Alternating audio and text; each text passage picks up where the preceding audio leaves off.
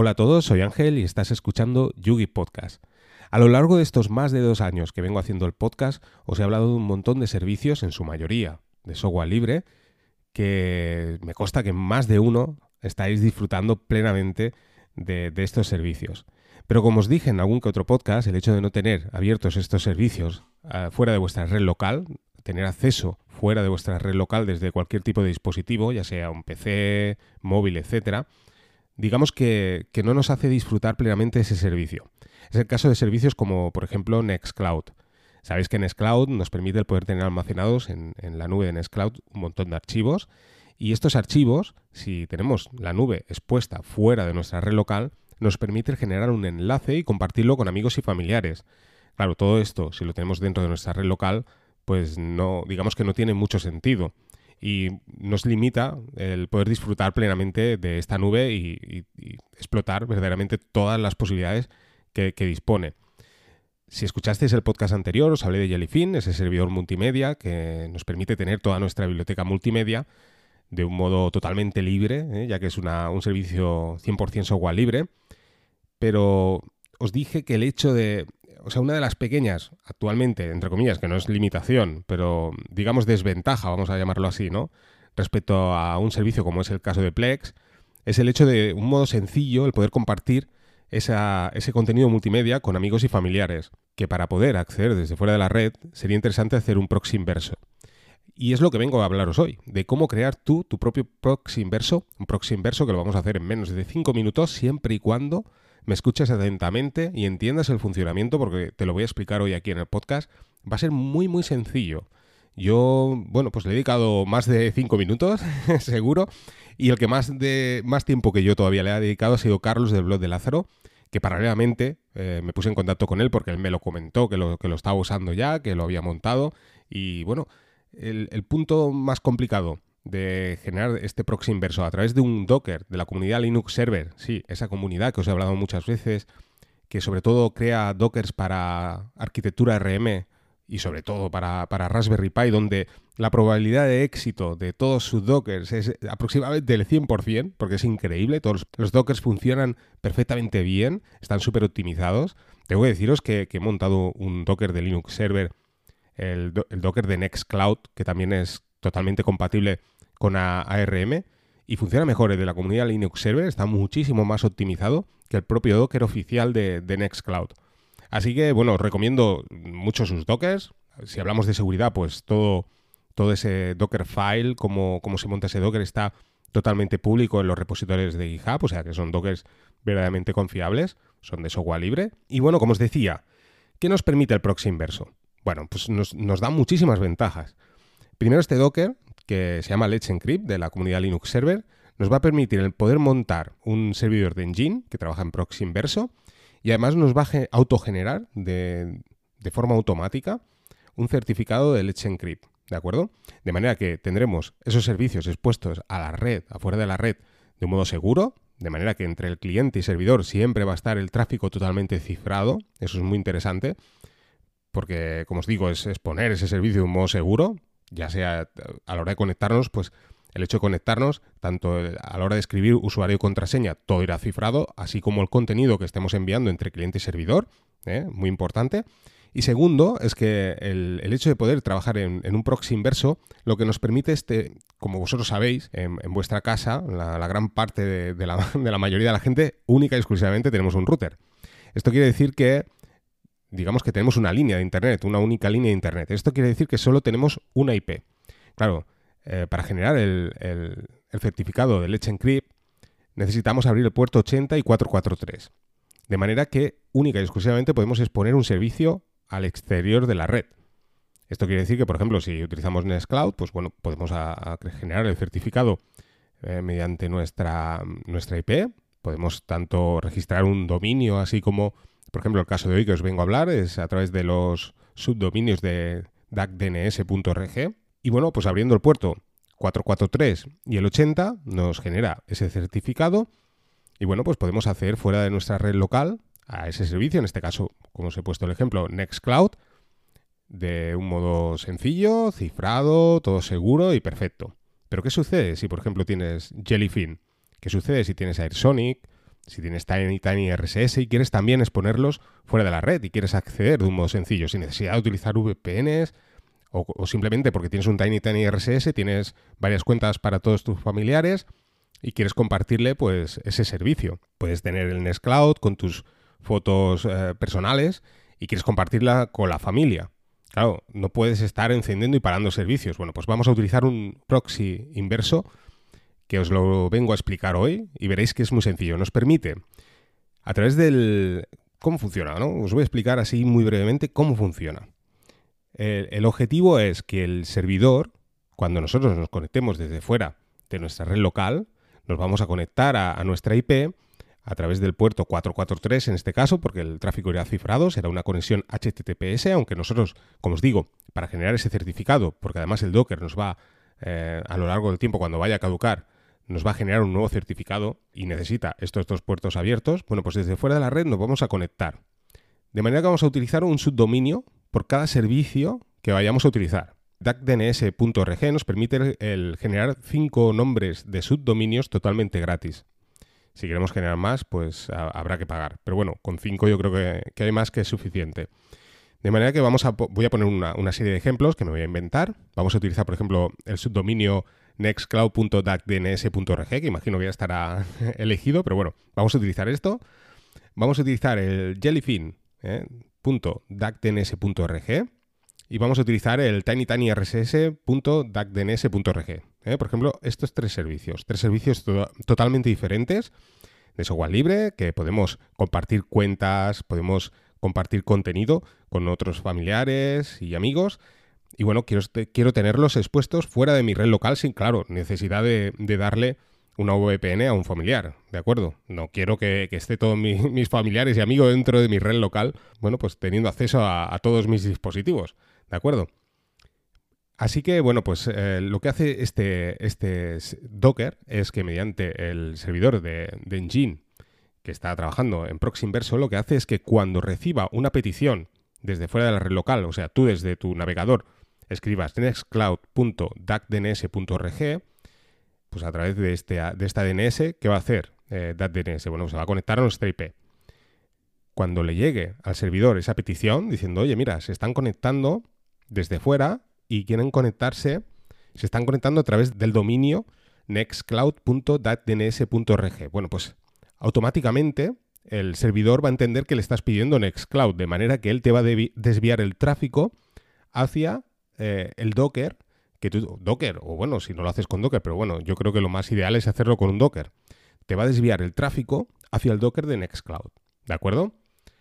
Si te conectas al si te conectas desde un navegador y escribes jellyfin.dockdns.org, cuando te conectes con tu servidor, el servidor pues le va a llegar esa petición y va a decir, ostras, ahora quiere Jellyfin. Bueno, pues te desvío el tráfico a Jellyfin, ¿de acuerdo? O sea que está genial porque estamos utilizando única y exclusivamente una IP, en este caso nuestra única IP que tenemos en casa, y nuestro Docker se va a encargar de eh, distribuir el tráfico a través de, este proxy inverso a un Docker u otro. Y todo pues a través de esta dirección, este subdominio de DAT-DNS. El Docker, ¿cómo montamos el Docker de, de Let's Encrypt de la comunidad Linux Server? Las líneas más importantes que tenemos que especificar y que tenemos que tener claras son, por una parte, que la URL va a ser dacdns.org, o sea que el certificado eh, será para dacdns.org, y luego tendremos que adjuntar los subdominios que vamos a utilizar. ¿eh? Hay otra línea donde podemos añadir los subdominios y va todo separado por coma. en el caso de URL, pues dacdns.org y ya está. En el caso de los subdominios, vamos a utilizar el nombre del subdominio. En el caso que os he puesto de ejemplo, pues utilizaríamos Nextcloud, Jellyfin, TinyTinyRSS, ¿de acuerdo? No hace falta completar toda la, ruta completa, ¿vale? Todo, el nombre completo. Y bueno, pues eh, ya lo tendríamos. Con esto ya, ya lo montaríamos. Una vez montado el Docker, vamos a, vamos a acceder dentro del Docker. Es importante, una vez más, a la hora de crear un Docker, crear una carpeta donde estarán los archivos de configuración, para en este caso poder acceder a, los archivos de configuración.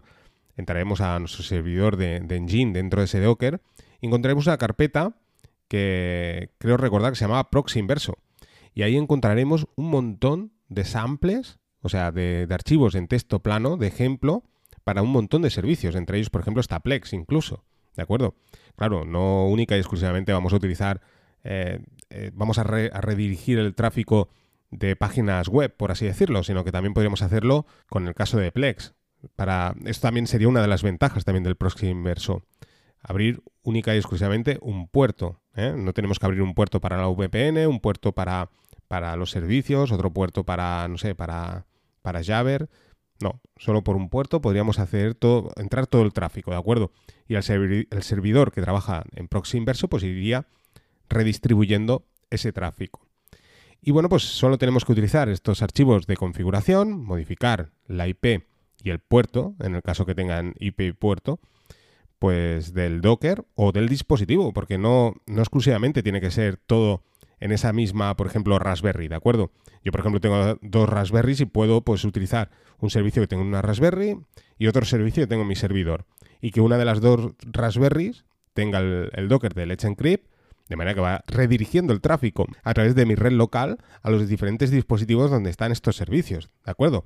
Como os digo, no tiene que ser dentro de esa propia de ese propio dispositivo. Puede enviarlo a diferentes dispositivos y ya está, ya lo tendríamos. O sea, reiniciamos el, servidor, el, Docker de Let's Encrypt.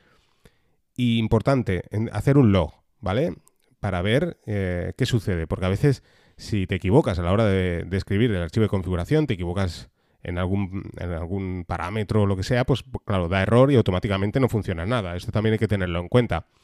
Eh, aquí o funciona todo o no funciona nada. ¿De acuerdo? O sea, es que si no funciona, pues ir descartando servicios, ir borrando archivos de configuración y, bueno, ir probando. Eh, los archivos de configuración acaban con eh, conf.sample. Evidentemente hay que quitar la palabra sample final, ¿de acuerdo? Estos, estos archivos de, texto de configuración están de ejemplo, pero si tú quieres utilizarlo, tiene que acabar en .conf y automáticamente el servidor de Engine ya los entiende que son archivos de configuración y bueno, ya, ya se los hace suyos, por así decirlo. La primera vez que iniciamos el Docker, de forma automática nos generará el certificado, ¿vale? Para, tanto para los subdominios y bueno, pues ya, ya lo tendremos el certificado. De manera que, bueno, ya lo tendríamos, ¿de acuerdo? O sea, tan sencillo como esto. ¿eh? El concepto viene a ser más o menos esto. Deciros que las líneas a la hora de montar este Docker, pues las encontraréis en la documentación del, Docker de Let's Encrypt de la comunidad Linux Server. Yo en breve también os generaré un post en el blog de YouGeek donde podréis encontrar pues una serie de ejemplos, os pondré una serie de ejemplos. Y bueno, pues está fantásticamente bien. Eh, la experiencia personal, deciros que bueno, yo estoy accediendo a Jellyfin desde fuera de mi red local, perfectamente, eh, súper fluido, va perfectamente bien. Eh, accedo a Nextcloud, estoy compartiendo contenido eh, a Tiny Tiny RSS y todos e-, estos servicios que os he hablado tanto tiempo, esos servicios que me encantan, bueno, pues puedo hacer desde fuera de, mi red local, pues sin necesidad de utilizar VPN. Y está fantásticamente bien. Como os digo, pues todos estos servicios accedo a través del navegador web. Eh, estaría eh, de salida limitado a solo un servicio, que solo podría tener un servicio expuesto a la red y gracias al proxy inverso, pues tengo en este caso, pues más de un servicio, ¿de acuerdo? Hasta cinco de un modo totalmente gratuito a través de los, de los subdominios de datdns.org. Hay otro servicio, se llama Traffic, un, Docker que también podemos montar. Deciros que no me he metido en profundidad, pero bueno, ya os lo comento también, que si queréis utilizarlo, pues bueno, está muy muy interesante. Además, este trabaja de un modo gráfico, o sea que, bueno, imagino que de salida pues da la sensación que sea más sencillo. Aún así ya os digo que el, Docker este de, la comunidad Linux Server pues no tiene nada. Simplemente es eso. Añadir estas líneas en, el Docker a la hora de montarlo y ya de forma automática os genera el certificado y os lo genera todo. Y ya pues funciona. Solo que, eh, como os decía, lo más importante es eso, hacer un log siempre para ver un log del Docker ver que, todo está correcto, que no hay ningún error, porque si sale un error os aparecerá ahí. Si por ejemplo el, el archivo de configuración de Nextcloud está mal, pues os aparecerá que está mal ese archivo de configuración y en tal caso, pues eso, entráis, lo modificáis y buscáis cuál es el error. Si no, pues siempre por Google podéis encontrar un montón de información, porque ya veréis que si ponéis proxy inverso, cualquier otro servicio que tengáis, pues encontraréis siempre archivos de configuración para servidores Engine, de manera que os solucionará el problema. Y como os decía, pues eso, la experiencia súper positiva. O sea, pudiendo acceder, igual que cualquier otro servicio, que podemos encontrar en la red y de un modo muy sencillo a través de tu Raspberry, por ejemplo. Yo siempre os digo el tema de la Raspberry porque está genial, ¿no? El hecho de poder tener todos estos servicios con un bajísimo consumo y, bueno, de un modo muy sencillo. Claro que sí, podéis montar también un WordPress, podéis montar lo que queráis. Yo siempre os recomendaría a la hora de, abrir servicios de esta manera la red es el utilizar eh, Dockers. Primero porque si te acostumbras a utilizar Dockers, lo harás en un momento de un modo muy sencillo, súper rápido. Además, estos Dockers que prepara, como os decía, la comunidad Linux Server, pues están fantásticamente bien porque es que te evitan bastantes problemas. Lo montas, van súper ligeros y funcionan súper bien. Y luego, pues también a nivel de seguridad está muy interesante porque al final es una virtualización. Tenemos ese contenedor montado donde está todo, todo que sabemos que funciona seguro, que está dentro de ese contenedor todo lo que hay, eh, ya sea MySQL, ya sea... Bueno, MySQL, por ejemplo, hay algunos servidores que lo tienes que montar fuera, pero bueno, si tienes un PHP, un servidor con PHP, tienes todo esto, pues bueno, sabes que todo funciona fantásticamente bien porque todo lleva la misma versión, está comprobado, testeado. Y además, pues bueno, a nivel seguridad está muy interesante porque al final todo está dentro, es un sistema, digamos, entre comillas, no es un sistema operativo virtualizado, pero sí que es el servicio está virtualizado dentro de un contenedor, de manera que a nivel de seguridad pues también es mucho más interesante el utilizar un, contenedor.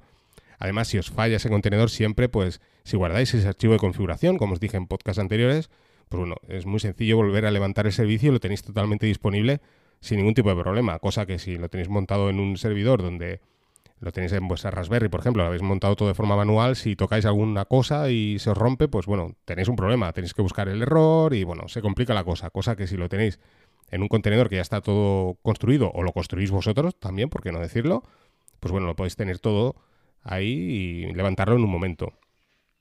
Recordaros que también os hablé de, publiqué en el blog de, Yugi, que ahí podréis encontrar cómo crear tus propios eh, servicios dentro de un contenedor a través de, por ejemplo, una distro como es eh, Debian Testing, donde nos permite el poder tener paquetes mucho más actuales de los que encontraremos en Raspbian y montarlo a través de un Docker en tu Raspberry, por ejemplo, y bueno, pues ahí montar una serie de servicios y tenerlos en tu contenedor y sin tener que romper nada de tu, de tu sistema operativo. Y poco más. Eh, pues eso, recomendaros el tema del proxy inverso porque es muy interesante, os hará disfrutar plenamente de todos estos servicios, poder acceder desde fuera de vuestra red local. Y nada, yo os recomiendo el probarlo, ¿eh? aunque sea solo probarlo y veréis que una vez lo probéis, pues os quedaréis con, con, con el proxy inverso y ya no volveréis atrás.